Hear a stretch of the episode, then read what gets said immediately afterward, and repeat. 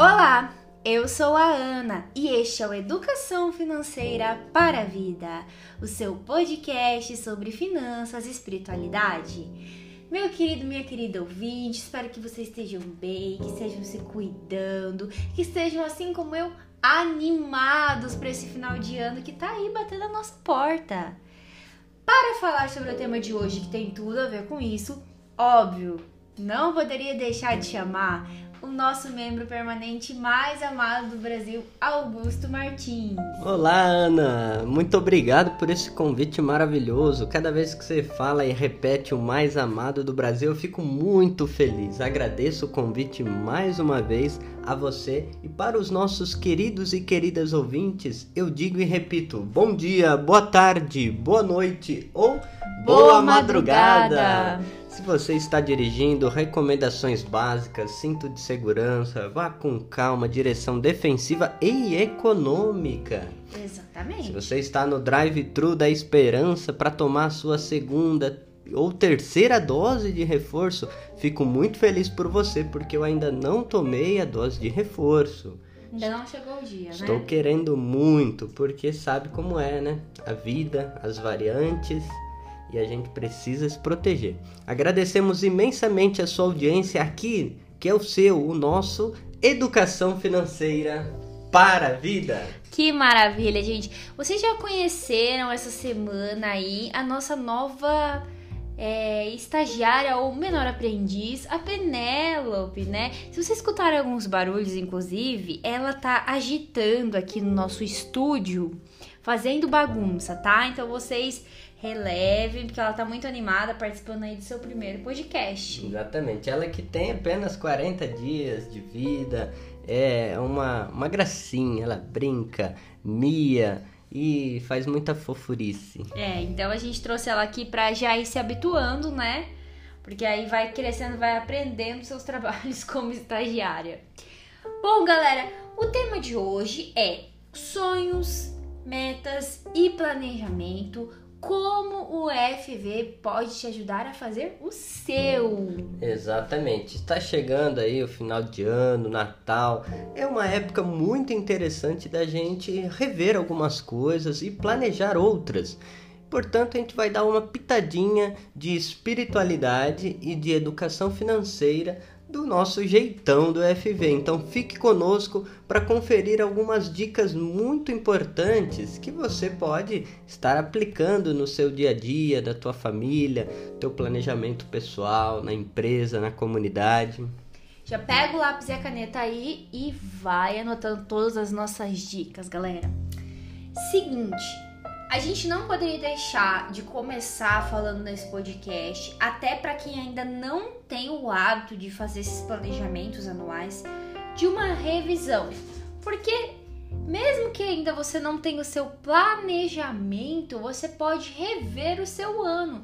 Então tirar aquele dia, aquele momento, separar um tempinho para pensar como foi o ano de 2021 eu sei que ainda é um ano difícil, que a gente está se recuperando da pandemia, mas está vindo aí uma esperança. Né? Tem muitos projetos, tantas coisas que a gente deixou de fazer por conta da pandemia, teve que esperar um pouco. E é normal que a gente esteja ansioso e possa aí colocar os pés à frente das mãos ou dar um passo maior que a perna. Então, rever o seu ano. O que, que você melhorou nesse ano? O que, que você conseguiu realizar? Porque tem muitas pessoas, né, Augusto e ouvintes, que esquecem de comemorar as pequenas coisas, de olhar para trás e ver o que você conquistou. Exatamente. Às vezes uma coisa pequena, mas é muito importante celebrar. A gente logo mais vai gravar um episódio especial das retrospectivas do FV, como fizemos no ano passado, mas eu me lembro de uma frase do poeta que diz: recordar é viver. Então, é um momento de final de ano. Para fazer um bom planejamento financeiro, você precisa recordar como foi a sua caminhada ao longo desse ano, desses anos, né? E revisar, revisar aqueles hábitos, comportamentos que não não estão lhe trazendo uma vida de qualidade, que não faz bem para você, para os seus familiares. Então, esse é o momento oportuno. Sabe, Ana, a grande perigo é vem as festas de final de ano, então a gente dá uma pausa empolga. de dezembro, a gente só volta a viver, entre aspas, lá depois do carnaval. Carnaval. E aí, quando a gente vê, já tá na bola de neve novamente, com endividamentos. Então, calma, respirem. Aqui vamos dar algumas dicas preciosas.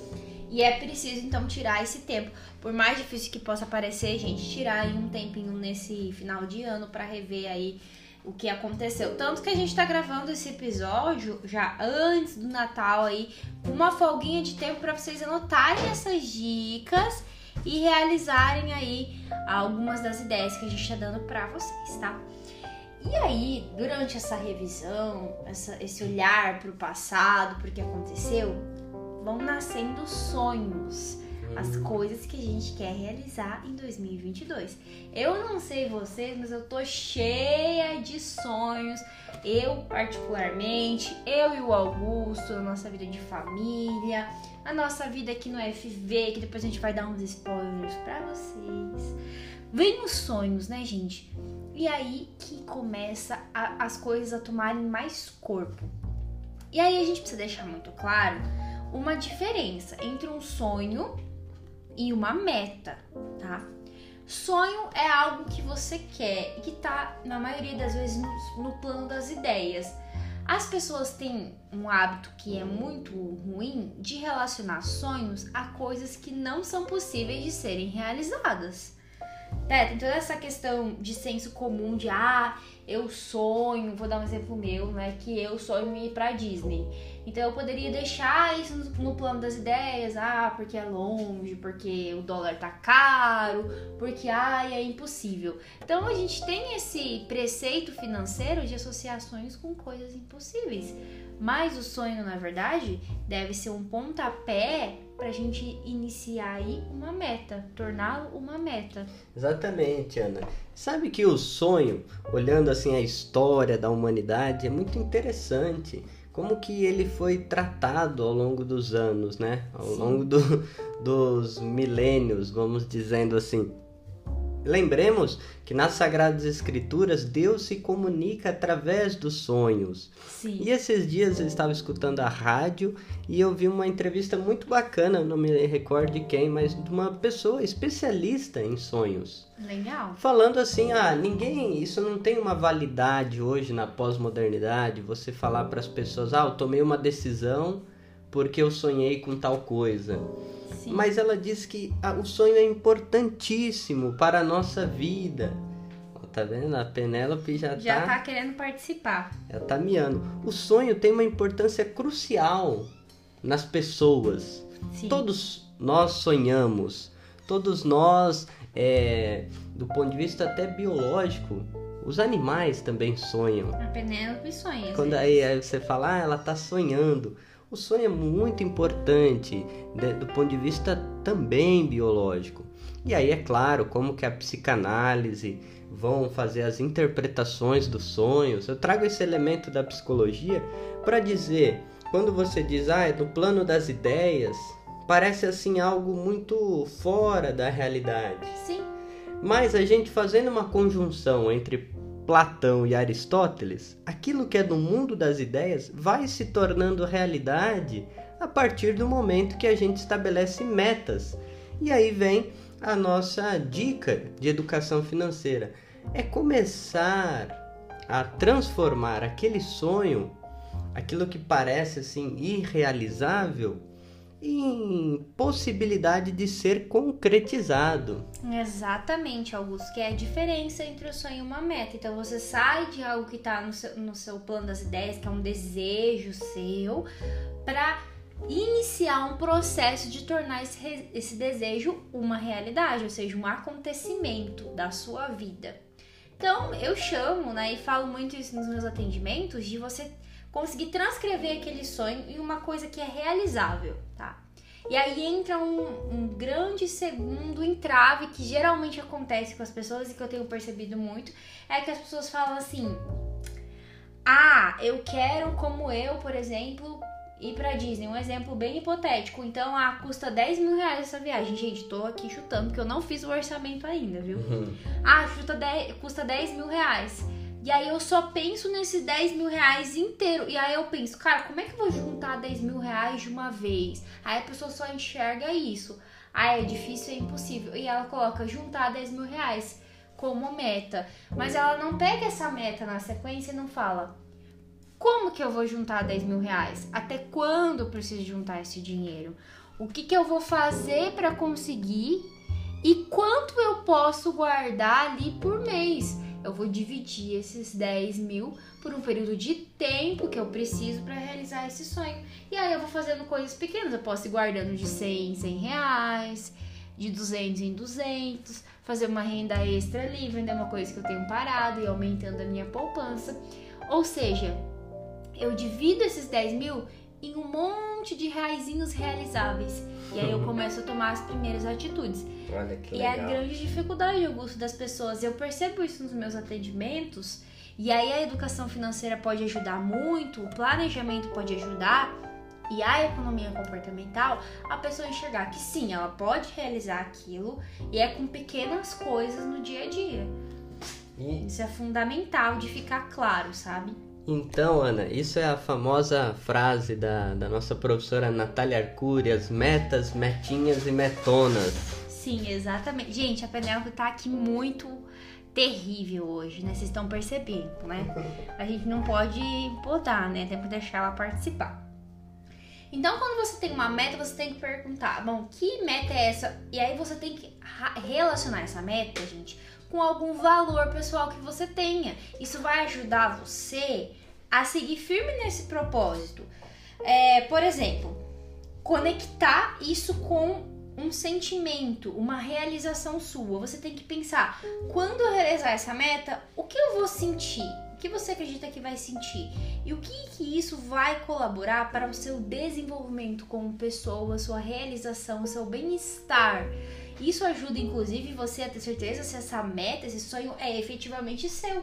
Exatamente, porque às vezes o sonho é de outrem. Às vezes conta. eu né? realizei um sonho que era da minha mãe e aí, às vezes quando eu estava realizando me senti frustrado, por exemplo. Exatamente. Então uma situação bem delicada, por isso do FV a gente vai trazer dois elementos cruciais para ajudar você a discernir se o seu sonho é seu sonho mesmo. Isso que você disse, Ana, colocar os sentimentos ali à tona, né? Para você fazer um, um, vamos dizer, um diagnóstico. Por exemplo, é um sonho do casal ou é um sonho de cada um? Sim. É um sonho de alguém da família que a família vai fazer para realizar, vai fazer um esforço. Então é muito interessante transformar esse sonho em metas, metinhas e metonas, como eu estava falando, e o que vai tornar isso é, factível Palpável. é o planejamento. É o orçamento, gente. É o orçamento aí que vai entrar a educação financeira forte, né? Então, qual é essa meta? Quando? Você tem que pôr um prazo, não exatamente um dia e um horário, né? Mas uma data aproximada de quando você pretende. Porque se você não sabe quando você pretende, você vai rolando isso. É igual quando você tem que entregar alguma tarefa e você vai proletando aquilo, Pro- né? Procrastinando. Procrastinando, exatamente. Então, quando você pretende realizar, de que maneira e quanto isso custa? Porque a maioria dos nossos sonhos, direta ou indiretamente, envolve dinheiro ou trabalho outros recursos. Então, a gente precisa saber quanto desse recurso que a gente precisa, tá? Então, o orçamento é nosso grande aliado nisso. Então, além das despesas, a gente pense, além de controlar nosso consumo, o orçamento serve para nos ajudar a realizar nossos sonhos. Então, você lembre de usá-lo. Ou você tem planilha, ou se você não gosta, usa aquele aplicativo, a velha agendinha, o caderninho, o que for melhor para você e o que te ajudar a seguir firme nesse planejamento, que é o mais importante. E vai materializando, né? No caso, vamos dizer que o seu sonho pode ser dividido em 10 etapas e você concluiu uma. Aí depois concluiu duas, escreve num papel, cola na gel- geladeira, né? Olha, já cumpri duas etapas do meu sonho de fazer tal coisa, de adquirir um curso, de investir, enfim.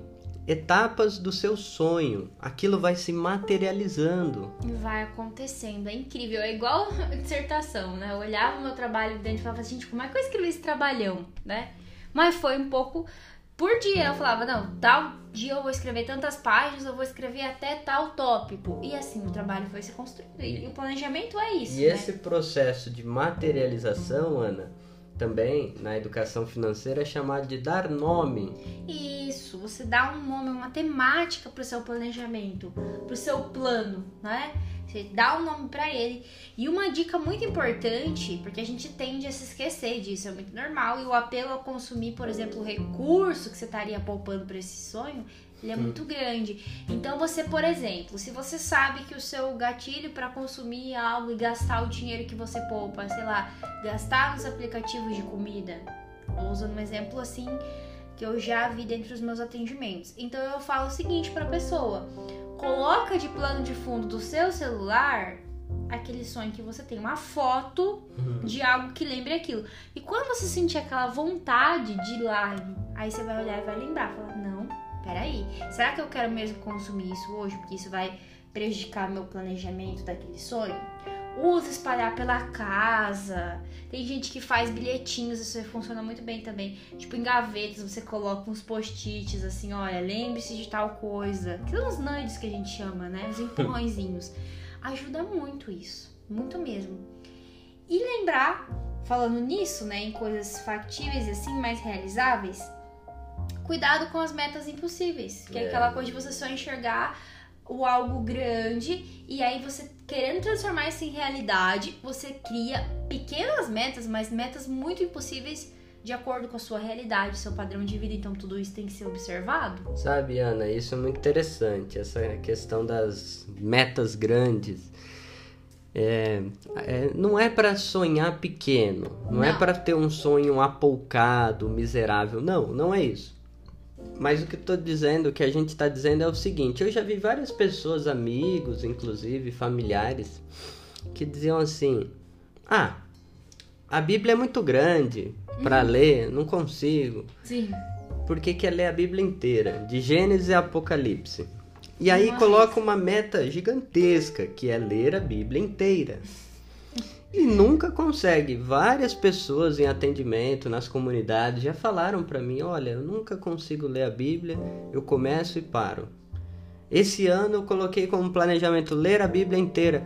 Ah, eu comecei ali no Gênesis, no Êxodo já estava esgotado. Quando falou aqueles nomes de jeito sem parar lá, já ficou cansado. Ah, não. Então a dica é: livro por livro, capítulo por capítulo, versículo por versículo. Aqui em casa a gente faz isso. Veja bem, já estudamos o livro do Evangelho segundo São Marcos. Agora nós estamos lendo, estudando e refletindo o Evangelho segundo São Mateus. E assim vamos. Então a gente não tem agora a pretensão, ah, vou ler todos os evangelhos. Sim, vamos ler, mas um por um, capítulo por capítulo. Como que a gente faz? Num dia, lê um capítulo.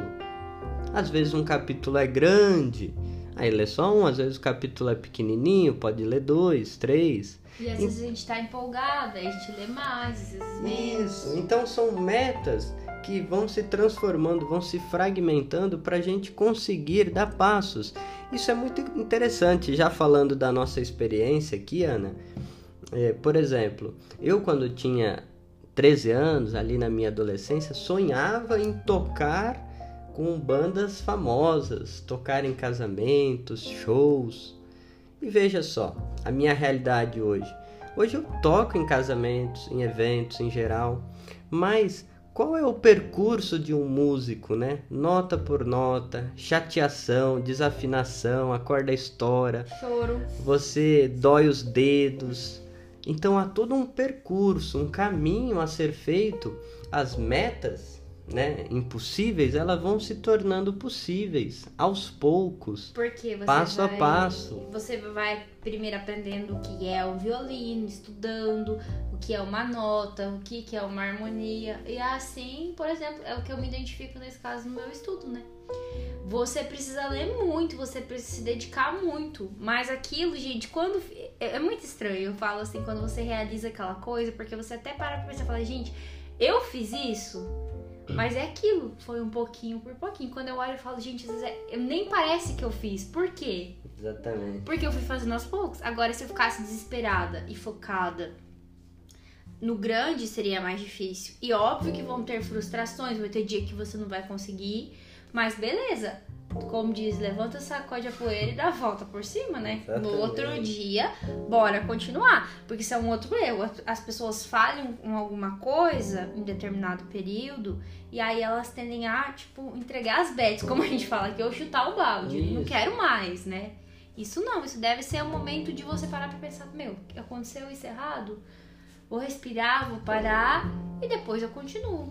E E, daí- assim tem que ser. E daí vem a terceira dica, que é a questão da economia comportamental, que tem tudo a ver com o que nós estamos falando, seja você no seu estudo, no mestrado, quando você vê uma dissertação pronta, né? São páginas e páginas de leitura, de escrita, de correção, vai para frente, vai para trás e muda e lê de novo e lê e lê. Criar hábitos. A gente precisa mudar os hábitos, aquilo que não favorece a vida, a minha relação com as finanças. Então, com a música, a mesma coisa. Então, quando nós falamos de sonhos, metas e planejamentos, a gente precisa falar de comportamentos. Com certeza, gente. E aí a gente precisa falar de mudar e criar novos hábitos, que é isso que a gente tá falando pra vocês. Tudo isso é uma disciplina que gera a criação de novos hábitos. Ter disciplina não significa não falhar nunca. significa continuar fazendo. É, e isso, isso, Ana, que você disse é assim, muito interessante, é, porque muitas pessoas acham que ah, você só fala em planejamento financeiro, vocês não vivem a vida de vocês, vocês são infelizes. Ao contrário, a gente consegue aproveitar mais e melhor os recursos, né? Financeiros, recursos intelectuais, recursos humanos, ou seja, nós aproveitar a nossa família, a nossa casa, os nossos dons e talentos, colocando também a serviço dos demais. Então, o planejamento não é para engessar, não é para deixar triste, rancoroso. Se o planejamento está te deixando assim, alguma coisa de errada está acontecendo. Exatamente, gente. Porque talvez você não ligou isso a um propósito seu, não ligou a um valor, a um sentimento, a uma realização. Porque tudo isso tem que convergir aí para algo positivo na sua vida. Óbvio que tem alguns processos que são um pouco repetitivos. Tem, mas isso é em tudo na vida, né, gente? Então, a gente tem que pensar sempre no resultado final, né? E a repetição, ela faz parte da criação de novos hábitos, Ana. Faz. Olha quantas vezes tocar dó, ré, mi, fá, sol, lá, si, dó, ré, mi, fá, sol, lá, si, dó. Vai treinando, vai treinando. Quando eu vejo, por exemplo, uma filmagem, eu falo, nossa, pô, como que eu consegui fazer aquelas notas? Bem, repetição, criação de hábito, o que na filosofia se diz de uma segunda natureza. O hábito é uma segunda natureza. E aos poucos você pergunta para um artista ou para um músico, como você consegue fazer isso? Ele diz, ah, com naturalidade. Como diz a- aquele, aquele filme O Alto da Compadecida. Não sei, só sei que foi assim. Mas esse só sei que foi assim é fruto de muito treinamento, de leitura, de estudo e assim na vida financeira. E a gente tá dizendo tudo isso pra vocês, gente, pra encorajar vocês a seguir firmes no planejamento, pra você que já tá com seu planejamento aí ok, mesmo que dê uns tropeços, e você que ainda não, bora começar, que 2022 tá aí batendo na porta com muitos sonhos aí aparecendo e fervendo na nossa cabeça, gente. É, e a gente fala isso, Ana, é, é, justamente para encorajar e para não vender receitas mágicas, porque Não o que tem. mais tem aí no, no, vamos dizer, no universo financeiro é magia financeira. É Sonha grande, você quer, você consegue, vai lá. É, tomemos cuidado, porque o que não passa pelo cotidiano da vida não é real. Não é real, é exato. É só do é sonho mesmo, ficar no plano das ideias, né? E pra gente colocar a cereja do bolo nesse episódio, vamos trazer os elementos da espiritualidade inaciana e franciscana, que é o nosso diferencial aqui da FV. Que essas duas espiritualidades têm que pode nos ajudar aí a criar um planejamento financeiro que promova a vida. Lembremos, a gente quer que você tenha uma vida plena e feliz, uma vida financeira legal, né, galera? Então vamos falar primeiro da espiritualidade inaciana, tá? Então a gente não poderia deixar, obviamente, de destacar o discernimento inaciano. Por quê? Essa capacidade de parar, gente, simplesmente parar e pensar e rezar a sua vida. Acho que isso é o principal ensinamento. É tirar um tempo, sair de si, respirar, parar, pensar, se conectar com você mesmo para encontrar o seu Magis. Isso vai te ajudar a entender o que você realmente quer, se esse sonho realmente é seu e se o que você está fazendo hoje está convergindo para você realizar isso. Eu acho que isso é o principal ensinamento, né? Além, é claro, é, do discernimento na hora de, por exemplo, fazer o seu planejamento, de pensar, ó, oh, cara, eu tenho que fazer isso, isso, aquilo, pensar se aquilo é um desejo seu, porque o que você deseja do fundo do seu coração realmente é o desejo que Deus tem para você. Isso é a principal lição que eu aprendi com Santo Inácio e essa espiritualidade. Quando a gente identifica o nosso verdadeiro desejo, o desejo do coração, seu magis, é o que Deus deseja para você. E isso é o que vai te deixar feliz, o que vai te fazer uma pessoa realizada. Então é importante você tirar esse tempo para se conectar e usar essa ferramenta de discernimento inaciano para rezar o seu planejamento do ano que vem. Então é isso, a principal lição. E, e o discernimento dentro da espiritualidade cristã, do, dos ensinamentos, vamos dizer, dos evangelhos, ele não é só um puro ato intelectual, Ana. Isso não. quem me disse foi um grande amigo, assim, um orientador espiritual. Ele dizia assim: o discernimento é dom do Espírito Santo. É ele o agente Sim. do discernimento em nosso coração. Então, é mais do que puramente um ato intelectivo de ah, eu, eu compreendi, é eu recebi ou seja, a postura de abertura, disponibilidade, pedir o, o, a oração vinde, vinde Espírito Santo, ou seja, você se abre ao discernimento. O discernimento ele é um processo gradual, contínuo. Não é só uma coisa assim, ah, eu entendi. Não. Não. É um movimento do coração, justamente isso que você disse, o coração de Deus. Como eu vou compreender aquilo que Deus quer de mim? É o Espírito Santo que faz esse movimento em nós.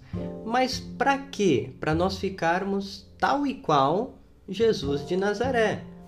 E os valores de Jesus de Nazaré estão nos evangelhos, é o reino de Deus, é a solidariedade, é a misericórdia, é a partilha.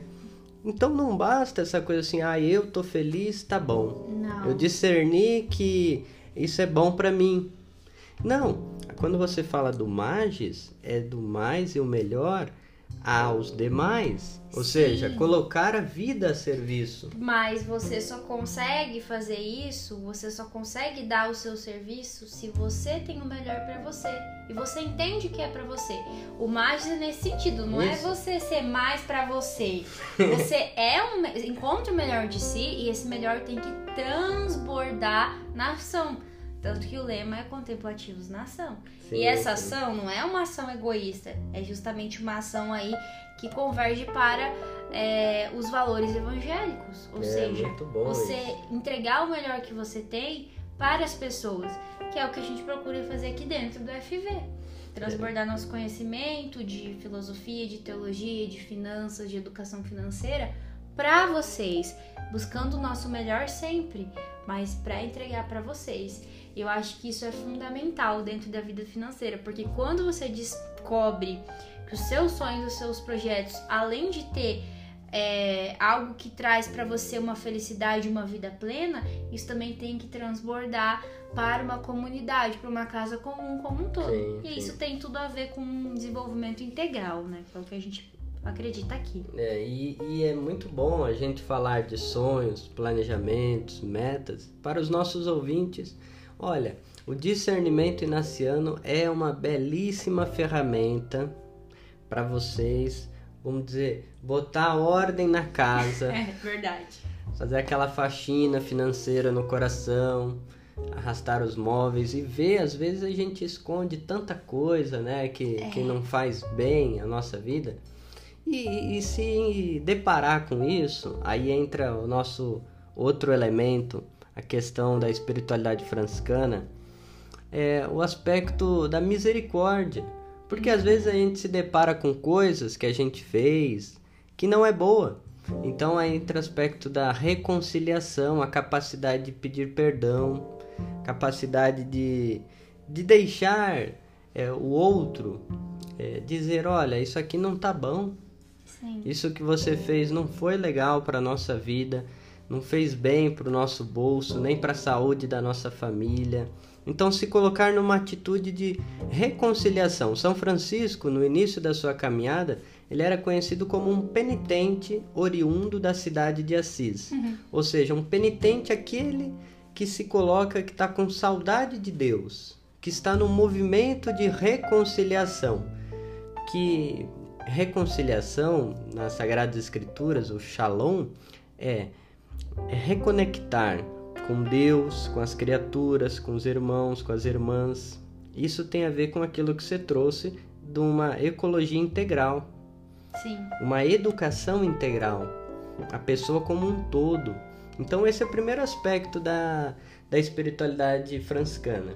E olha que isso é muito interessante, Augusto, porque tem tudo a ver justamente né, esse movimento de misericórdia para consigo, para depois você ter com, com as outras pessoas também dentro da vida financeira, um comportamento muito comum que é não ter misericórdia consigo mesmo, é a pessoa, por exemplo, que está em endividamento, ficar se culpando pelo endividamento que ela teve.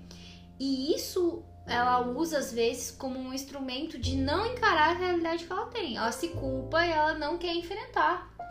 Sendo que para você vencer, você tem que olhar essa sujeira, encarar é. ela, reconhecer. Sim, eu fiz alguma coisa errada. Quem não fez nunca? Gente, todo mundo.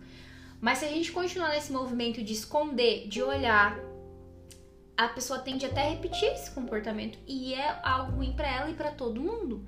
Então eu acho que isso é muito importante. Esse elemento da misericórdia é muito importante.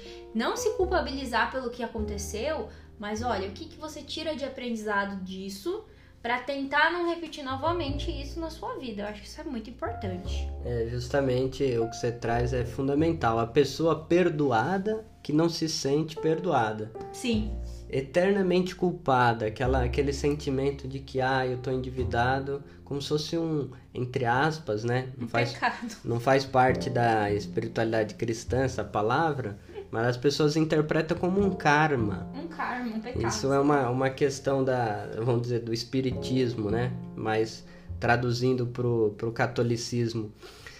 Não tem nada a ver com karma a questão é como você está encarando a sua vida, decisão, coragem, encarar que Deus é misericórdia. Você pedindo perdão, você recebe o perdão. E tem muitas pessoas que, perdoadas, ainda se sentem culpadas. Então, aí é o problema de se aceitar a aceitação pessoal, né? A gente realiza algumas coisas que, ah, isso aqui não condiz com a minha vida. Então, olha, eu estou arrependido. Primeiro passo, arrependimento e depois a mudança de vida.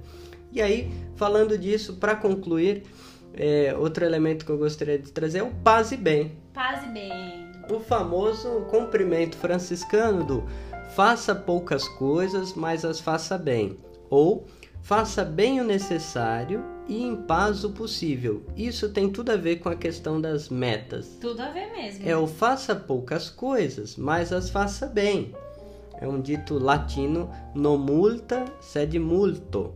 Não muitas coisas, mas muito empenho, ou seja, uma espiritualidade prática, uma espiritualidade do dia a dia que não fica sonhando com uma chuva quando você mora lá no, no sertão baiano, você come o cacto, vamos Sim. dizer assim, né?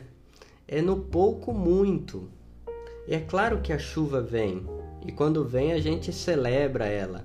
Mas faça poucas coisas e as faça bem, quer dizer assim, na vida financeira, quais são os recursos que você tem? O que, que você pode fazer com aquilo? E o que, que tem disponível que você pode aproveitar. Exatamente. O que, que é gratuito? O que, que tem de gratuidade como a graça de Deus que você pode aproveitar para mudar o, o, seu, o seu relacionamento né, com as finanças e a sua vida como um todo. A vida financeira ela faz parte da nossa vida como um todo, como a gente sempre fala aqui. Então, se a gente não fizer esse movimento de paz e bem, de misericórdia, de discernimento do nosso planejamento, a gente vai até alcançar, mas vai passar aquela euforia ali do consumo, né? E depois aí você fica, cara, eu queria mesmo isso. Quem nunca sentiu uma coisa dessa, cara? É. Fica feliz. Aqueles primeiros períodos tem até estudos, né, da economia comportamental que dizem o tempo que você fica feliz comprando uma Sim. determinada coisa, se aquilo efetivamente não faz parte de um propósito que você tem. Isso é a famosa euforia. Euforia. Então existe uma música franciscana que diz: pedra por pedra, dia após dia, sempre buscando além. Ou seja, a espiritualidade franciscana ela nos ensina a cotidianeidade, a importância daquilo que é odierno, da, da ordinariedade, o acordar cedo, fazer um café, o, o, o comportamento, entre aspas, banal, aquilo que é onde a gente revela quem nós somos na nossa casa. No cotidiano, né? Né, gente? Não é mesmo, Penélope? A Penélope tá aqui, gente, mandando um miau pra vocês, viu? E este foi o episódio de hoje. A gente espera que vocês tenham gostado, que vocês tenham curtido, que vocês usem e abusem desse episódio. Mandem pra todo mundo, compartilhem pra galera, tá? E o beijo especial de hoje vai para um novo país que apareceu aqui no nosso radar. Fazia tempo que não aparecia um país novo. Eu tava É. até sentindo falta disso, gente que é Beirute. Até apareceu lá em inglês um nome diferente. Falei, nossa, que país é esse? Fui pesquisar e era Beirute. Um grande beijo para vocês que nos escutam desse país que um dia a gente vai lá conhecer, Beirute. Um grande beijo para vocês. Beijo grande, galera. E lembre-se sempre: Educação financeira é educação para a vida.